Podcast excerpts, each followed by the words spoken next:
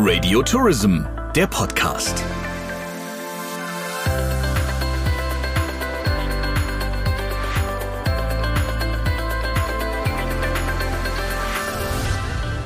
Herzlich willkommen zum Radio Tourism Podcast und ich freue mich sehr, dass mir heute live zugeschaltet sind einmal die Geschäftsführerin von Sachsen Tourismus, Veronika Hiebel. Hallo, einen wunderschönen guten Tag.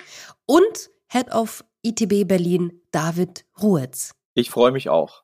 Schön, dass die zwei sich die Zeit genommen haben und dass wir, auch wenn es schon ein paar Tage her ist, über die ITB Now sprechen heute. Und vielleicht hat das ja auch einen Vorteil, dass man so ein bisschen mit Abstand mal drauf gucken kann.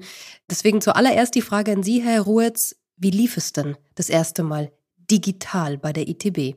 Insgesamt sind wir zufrieden mit dem Verlauf der ITB Now. Wenn ich zurückdenke, was im vergangenen Jahr alles passiert ist, dann sind wir einen großen Schritt weitergekommen.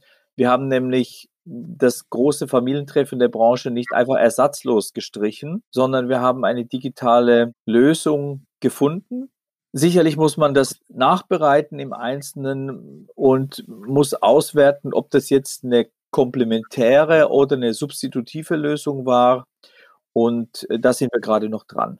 Lieber Herr Ruhetz, wenn wir noch mal ganz weit zurückblicken, und zwar auf das Jahr 2020, da gab es ein sehr langes Ringen, so schien es auf jeden Fall von außen, bis die ITB tatsächlich gesagt hat, okay, wir lassen die Tore zu, die ITB 2020 findet nicht statt. Haben Sie da zu lange gezögert aus Ihrer Sicht, wenn Sie jetzt zurückblicken?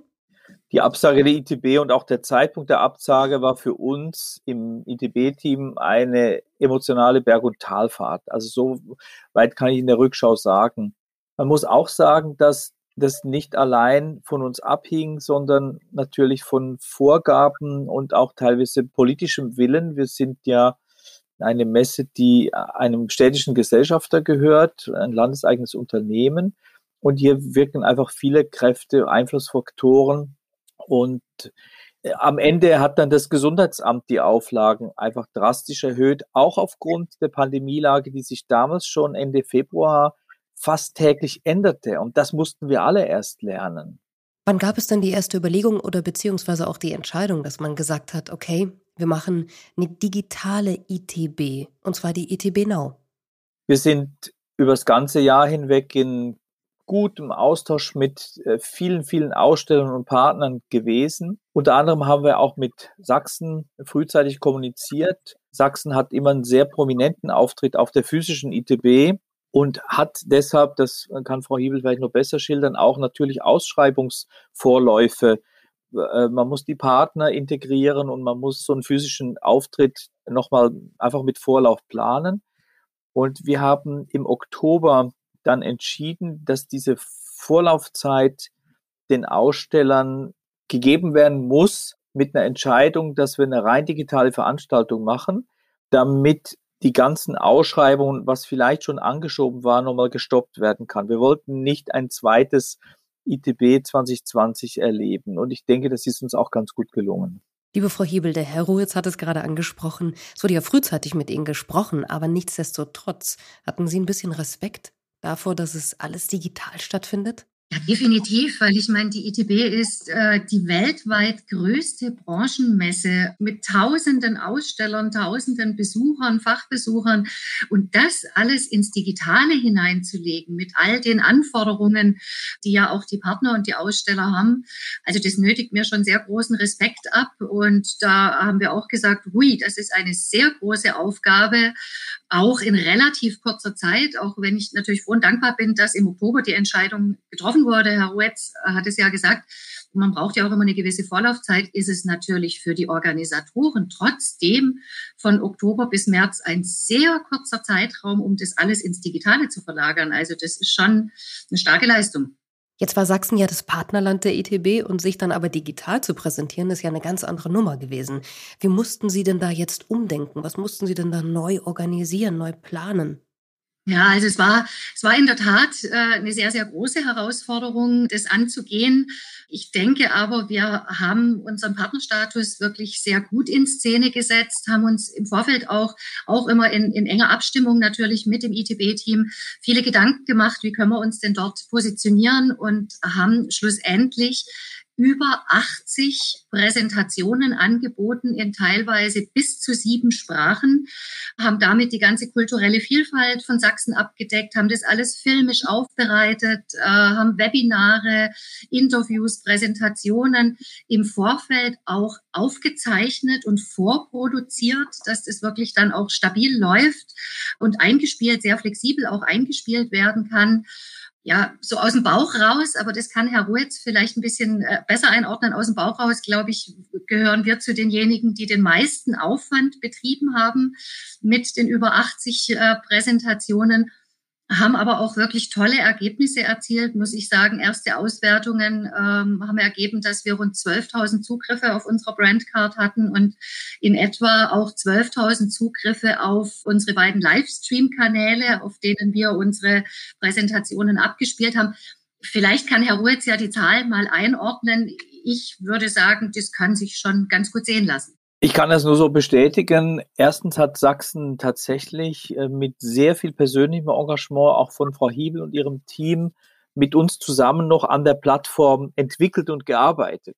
Das äh, hat uns im Endeffekt dazu eben gebracht, dass wir den Kulturpartner, die Kulturdestination Sachsen so platzieren konnten, dass man einfach nicht drumherum kam und dass ganz offensichtlich die anderen Destinationen das auch äh, teilweise nicht ohne Neid zur Kenntnis genommen haben, wie mir zu Ohren gekommen ist. Und das ist auch toll gelungen. Ähm, zweitens kann ich zu den Zugriffszahlen tatsächlich sagen, wir haben ja beim Kongress etwa 50.000 Besucher gehabt und insgesamt 65.000 digitale Anwesende.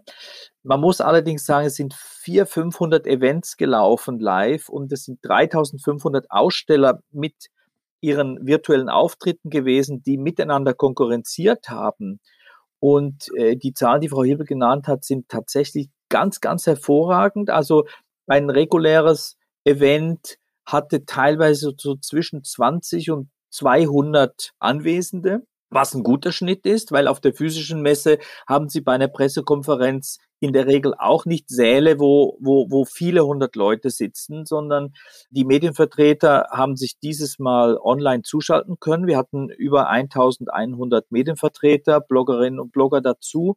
Und das war einfach halt eine andere Qualität, um auch den äh, Medienschaffenden Zugang zu dem entsprechenden Material, zu entsprechenden Informationen zu verschaffen. Also insgesamt äh, bin ich auch mit Sachsen sehr, sehr zufrieden. Wenn Sie die Zahlen jetzt trotzdem kurz einordnen könnten, Herr Ruhetz, äh, normalerweise wie viele Medienvertreter, Besucher oder überhaupt Menschen sind denn auf der ITB, wenn man das mal vergleicht? ITB Now 2021 und ITB 2019 zum Beispiel. Ich mache das gern gleich. Ich will nur vorher damit sagen, ich glaube, dass eine Vergleichbarkeit mit der regulären ITB differenziert betrachtet werden muss. Einfach aufgrund der Tatsache, dass wir es eben hier mit einer digitalen Ausgabe zu tun haben, wo einige Leute uns tatsächlich gesagt haben, wir sind digital müde und können vielleicht nur einen Tag oder wollen, wollen das gar nicht. Das kann man ja eigentlich ändern. Und auf der anderen Seite muss man dazu sagen, bei einem Vergleich der Zahlen, der Reisemarkt hat sich ja doch sehr geändert in den letzten zwölf Monaten. Also wir haben insbesondere bei den Einkäufern festgestellt, dass es eine enorme Konsolidierung in den Konzernen und Betrieben gegeben hat. Also unsere Kontakte bei der TUI, da sind 80 Prozent in Kurzarbeit. Und ich mache ein anderes Beispiel, ein großer Reiseveranstalter aus München, der mit 72 Leuten, Einkäufern auf die ITB jedes Jahr ist, der sagt, jetzt kommen nur zwei von uns dieses Jahr. Wir nehmen das von den Kollegen mit. Also die Landschaft hat sich ein bisschen geändert, deshalb, ich sage gern was zur Vergleichbarkeit, aber die Zahlen sind doch nicht vergleichbar. In der Regel haben wir auf der ITB 10.000 Aussteller aus 180 Ländern. Jetzt haben wir 3.500 Aussteller aus 120 Ländern begrüßt. Ich finde, das ist ein toller Schnitt und ein großartiges Ergebnis. Wobei diese neue digitale Version uns auch neue Ausstellergruppen eröffnet hat. Also zum Beispiel Risikoversicherungen waren da, die sich jetzt natürlich ihre Kunden suchen. Oder ein Hersteller von hochwertigen Sonnenjalousien für Hotelrestaurants war auch da, hat sich auch einen Messestand geleistet, was die sonst auf der physischen ITB nicht machen. Oder der chinesische Konzern Huawei, der eine neue Tracking-App im Bereich Tourismus eingeführt hat, hat auch eine digitale Präsenz bei uns gebucht. Also diese digitale Variante eröffnet eben auch neue Möglichkeiten und neue, neue Zielgruppen. Der ITB-Kongress, da war es andersrum. Normalerweise hat der ITB-Kongress zwischen 28.000 und 30.000 Anwesende. Jetzt haben wir, sage ich nochmal die genaue Zahl, 52.600 Kongressbesucher gehabt. Das ist natürlich auch der digitalen Möglichkeit geschuldet, zu Hause problemlos und ohne Wechselzeiten sich einen Kalender zu bauen, wo ich keine Wegezeiten zwischen den Sessionen habe. Ich muss also, wenn ich nehme mal Pressekonferenz Sachsen, ich glaube, Frau Hiebel traditionell am Stand von Sachsen, richtig? Mhm. Dann, äh, nee, das glaube ich immer im Palais am Funkturm. Im Palais am Funkturm. Mhm. So, und dann hätte ich vielleicht ein Event am Stand von Sachsen und dann hätte ich eine Präsentation vielleicht äh, vom, äh, vom Erzgebirge im Citycube, die einen Saal gemietet haben. Und dann hätte ich immer Zeiten, Viertelstunde, 20 Minuten dazwischen, die ich verliere, um zu wandern. Das ist jetzt nicht der Fall gewesen. Deshalb war die Frequenz einfach höher und darüber freuen wir uns sehr. Das waren jetzt viele Vorteile. Ich denke, es gibt aber bei einer digitalen Messe sicher auch den ein oder anderen Nachteil. Was gab es denn da zum Beispiel? Wie bei jedem digitalen Produkt gibt es zunächst die Einstiegsbarriere, die darin besteht, dass man es einfach lernen muss. Fahrradfahren muss man lernen. Man muss übrigens auch lernen, auf eine physische Messe zu gehen und sich dort zu orientieren, weil die auch nicht unkompliziert ist. Und deshalb musste man sich in diese Plattform auch ein Stück einarbeiten. Jetzt hatten wir die Möglichkeit, erwogen zu Beginn, als wir gesagt haben, wir machen etwas Digitales, dass wir nur Inhalte streamen. Aber wir wollten im Endeffekt nicht vier Tage Messe TV senden sondern wir wollten eben auch Interaktion ermöglichen und individuelle Interaktion ermöglichen, so wie es Sachsen als Best Practice Beispiel gezeigt hat. Wir wollten, dass hinterher die Kontakte noch bestehen. Wir wollten, dass die Leute in einer Kombination von Netflix, Zoom und LinkedIn agieren. Und so eine Plattform, die diese drei Elemente kombiniert, das ist kein Kinderspielzeug. Also das können Sie, Sie, Sie können ein Sie können einen Sechsjährigen auch nicht an, an MS Teams lassen und sagen, ähm, äh, kommuniziere jetzt mit deinen Klassenkameraden. Das hat einfach ein Stückchen Eigenverantwortung vor den Ausstellern gefordert und viele haben sich dieser Verantwortung gestellt. Einige haben das sehr last minute erst angefangen und sind dann teilweise eben auch gescheitert. Also mein 30-köpfiges Support-Team hat mir berichtet, die häufigste Frage ist, ja, wie geht denn der Login in die Plattform? Ja, da muss man sich halt beschäftigen. Und wir haben den Login schon so einfach gemacht, dass es nicht mal ein Passwort gab, sondern es wurde einfach ein vierstelliger Code zugesandt, sodass man nicht immer diese Passwortvergessen Geschichte äh, ziehen muss. Eine weitere Herausforderung bei der digitalen Lösung ist natürlich, wenn Sie 50.000 oder 60.000 Besucher haben, dann haben Sie auch 60.000 Endgeräte und 60.000 verschiedene Internetverbindungen. Das ist im Live-Betrieb nicht so. Ich steige aus dem Taxi und gehe durch die Tür und bin auf der Messe. Und dieser Nachteil im digitalen ist aber für jedes Format da. Das heißt, wir sind aber nun mal in der digitalen Welt und äh, bin überzeugt, dass weltweit sich die Streaming-Kapazitäten, die Bandbreiten und, und auch die Möglichkeiten nochmal verbessern werden. Aber ich glaube auch, dass diese digitale ITB ein wichtiger Schritt in die Zukunft war, um diejenigen in der Generation Tourismus abzuholen, die in der Alterskohorte zwischen Ende ihres Studiums, Abschluss ihres Studiums und vielleicht den ersten zehn Berufsjahren sind und die natürlich Digital Natives sind. Die wollen auch digital kommunizieren, nicht nur analog. Liebe Frau Hebel, hätten Sie sich denn vor zwei Jahren zugetraut, so einen digitalen Auftritt hinzulegen? Nein, definitiv nicht. Vor zwei Jahren hat da, glaube ich, noch keiner äh, dran gedacht. Und es heißt ja immer Land auf, Land ab. Äh, Corona hat das Thema Digitalisierung in allen Facetten auch massiv befördert. Ich meine, die ITB sich digital vorzustellen, ich glaube, da hätte niemand drüber nachgedacht, weil diese Messe einfach traditionell lebt von einem Treffen vor Ort und dann zu sagen, wir machen das jetzt alles digital, da hätte wahrscheinlich jeder nur den Kopf geschüttelt. Und deswegen habe ich eingangs ja auch gesagt, äh, ich habe großen, großen Respekt davor, so eine Messe wirklich ins Digitale zu legen. Also ich, ich hätte mir das nicht mal äh, 2020 vorgestellt. 2020 äh, nach der Absage haben alle noch gesagt, na ja, das ist bitter, das ist schlimm. Alle waren total schockiert und haben gesagt, na gut, nächstes Jahr. So, und dann hat sich der Weg einfach anders abgezeichnet. Ja, dann, dann, dann mussten Lösungen gefunden werden und sie wurden gefunden. Wir haben ja vorhin darüber gesprochen, 65.000 Internetverbindungen trafen da aufeinander, dass es da nicht immer rund lief und dass da vielleicht auch im Nachklapp vielleicht die ein oder andere Schraube technisch nochmal nachjustiert werden muss. Das ist, glaube ich, ganz klar menschlich und verständlich. Nichtsdestotrotz, lassen Sie uns doch mal auch über die menschliche Komponente sprechen, Frau Hiebel. Hat die Ihnen sehr gefehlt oder hat die überhaupt gefehlt bei der ITB Now? Also, dass man sich live trifft. Ja, definitiv. Also natürlich hat man sich, und das war auch das Schöne an der Plattform, dass man sich sehen konnte, face-to-face im Meeting, also nicht irgendwie äh, Telefon oder sonst was, sondern man hat sich ja wirklich gesehen. Das hilft schon, aber dieses persönliche Treffen ist einfach unbezahlbar. Und da sage ich schon immer, ITB ist eigentlich wie Klassentreffen, wie Familientreffen. Äh, Herr Ruiz hat es auch schon gesagt, wo man durch die Gänge läuft, zwar immer zeitgetrieben von Termin zu Termin hastet, aber unterwegs dann doch nochmal den einen oder anderen äh, trifft. Und das ist natürlich was, was im digitalen Leben komplett wegfällt. Man kann sich treffen auf Terminen vorab gestimmt. Soweit ist es noch sehr ähnlich wie auf einer realen ITB, aber alles, was so zwischendrin am Rande vormittags oder auch abends zum Ausklang der Messe stattfindet, das kann man natürlich nicht ins Digitale übertragen. Das ist zweifelsohne äh, ein gravierender Unterschied.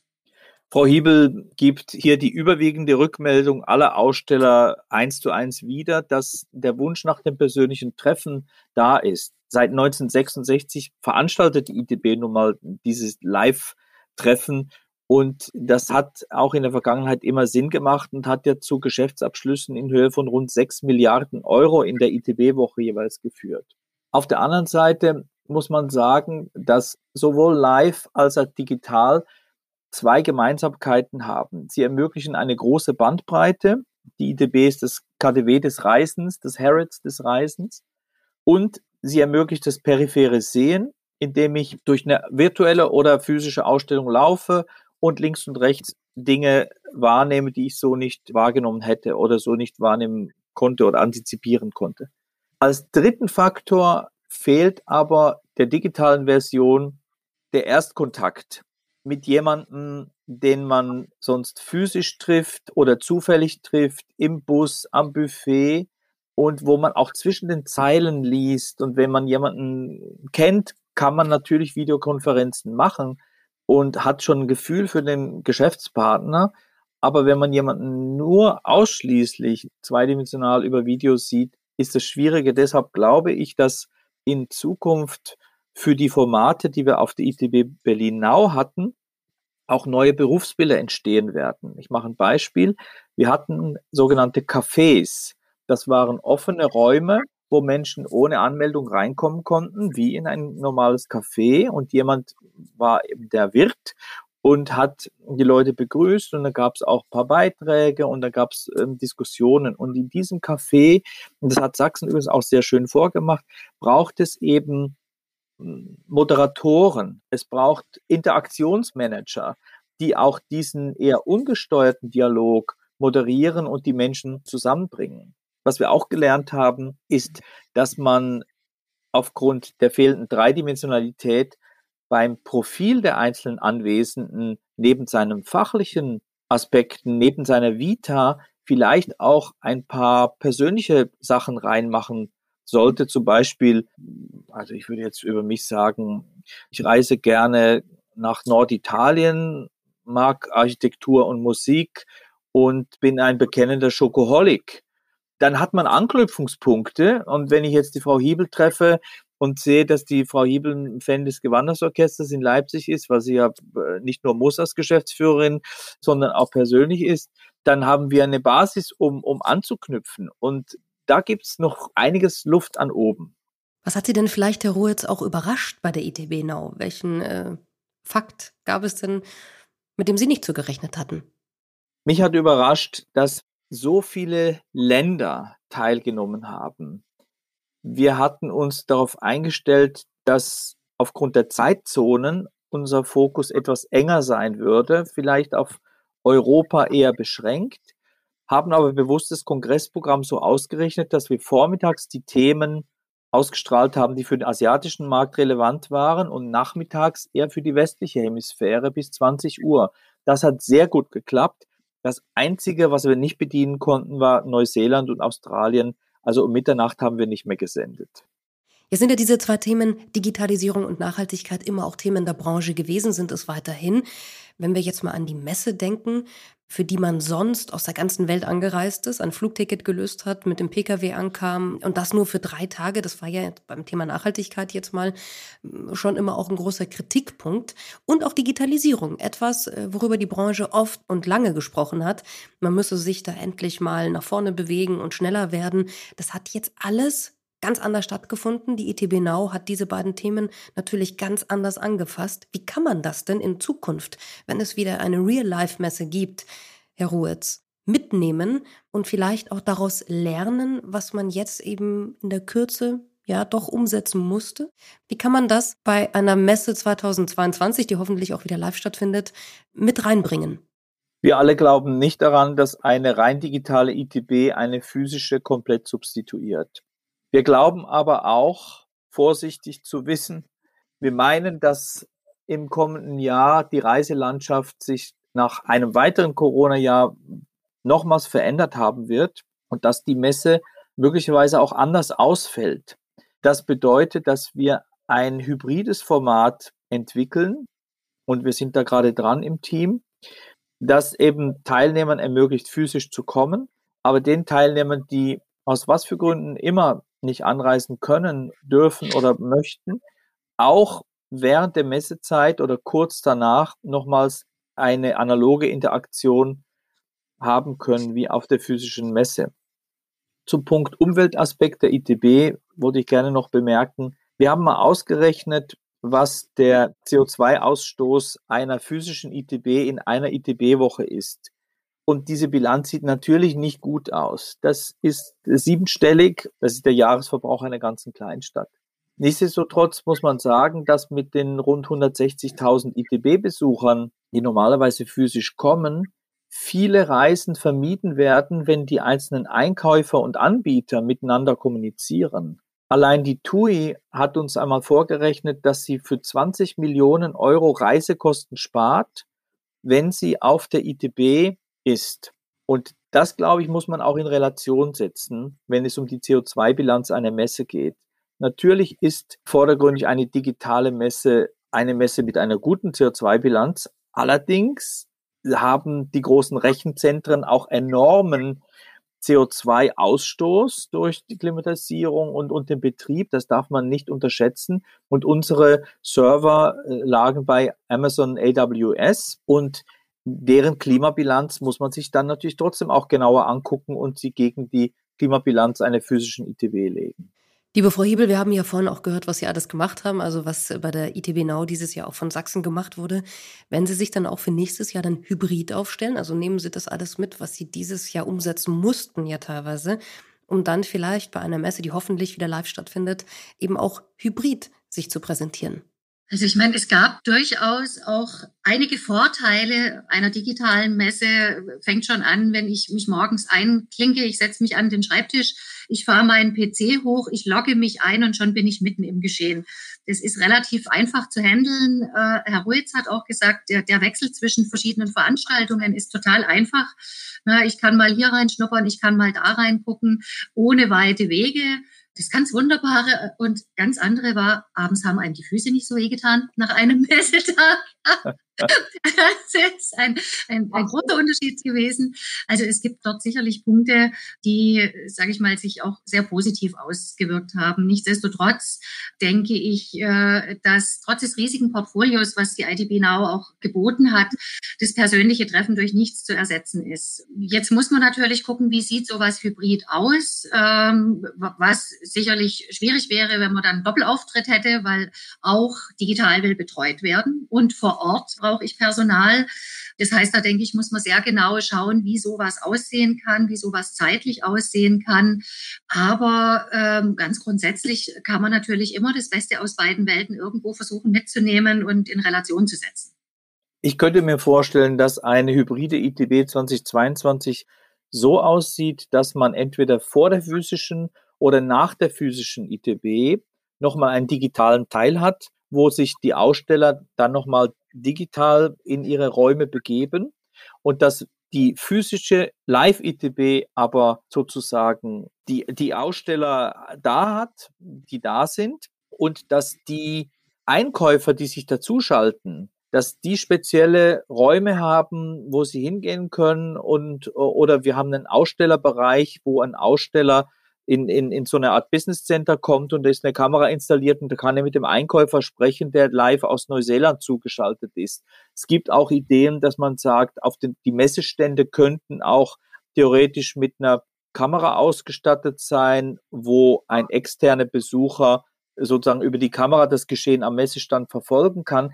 Das ist aber alles noch Gelände, das wir noch nicht betreten haben. Das hat datenschutzrechtliche Gründe mit gerade Filmen von Bewegungen und Gesichtern und ähm, ist zustimmungspflichtig. Und es ist auch die Frage, ob es einen Wert hat, wenn eine Kamera die ganze Zeit einfach den Betrieb eines Messestandes filmt.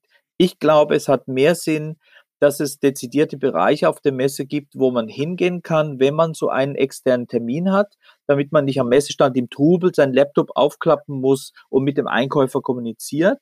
Das wird so sein. Natürlich werden wir das Programm auch streamen, so wie wir es gemacht haben, so dass weltweit alle Sessions empfangen werden können. Und die wahrscheinlichste Option ist, dass wir nachgelagert nach der physischen nochmal das Nachmessegeschäft digital nachbereiten können. Abschließende Frage, auf was freuen Sie sich denn 2022, wenn wir optimistisch gedacht uns alle wieder live treffen können? Frau Hiebel. Ja, 2022 sind wir offizielles Partnerland der ITB und da freue ich mich schon riesig drauf und vor allem auf eine physische ITB, um Sachsen dort in allen Facetten live und in Farbe präsentieren zu können. Ich freue mich wie Frau Hiebel auch auf Sachsen als Partnerland. Aus dem Grund, dass man auf der physischen Veranstaltung eben gerade den Freistaat mit all seinen touristischen Aspekten emotional erleben kann, mit allen Sinnen fühlen, riechen, schmecken, hören. Und da gibt es ein Feuerwerk von Ideen, das weiß ich, das bereits vorliegt. Und das kann ich mir digital nicht so vorstellen und das möchte ich mir auch nicht live entgehen lassen. Dann lassen Sie uns optimistisch in die Zukunft blicken und hoffen einfach, dass wir uns eben persönlich wieder treffen auf der ITB 2022. Vielen Dank, dass Sie sich die Zeit genommen haben. Heute waren mir zugeschaltet die Geschäftsführerin von Sachsen Tourismus, Veronika Hiebel, und der Head of ITB Berlin, David Ruhetz. Vielen Dank an Sie beide. Vielen herzlichen Dank. Vielen Dank. Radio Tourism, der Podcast. Mehr Infos zu Radio Tourism, der Audioagentur für die Touristik, finden Sie auf radiotourism.de.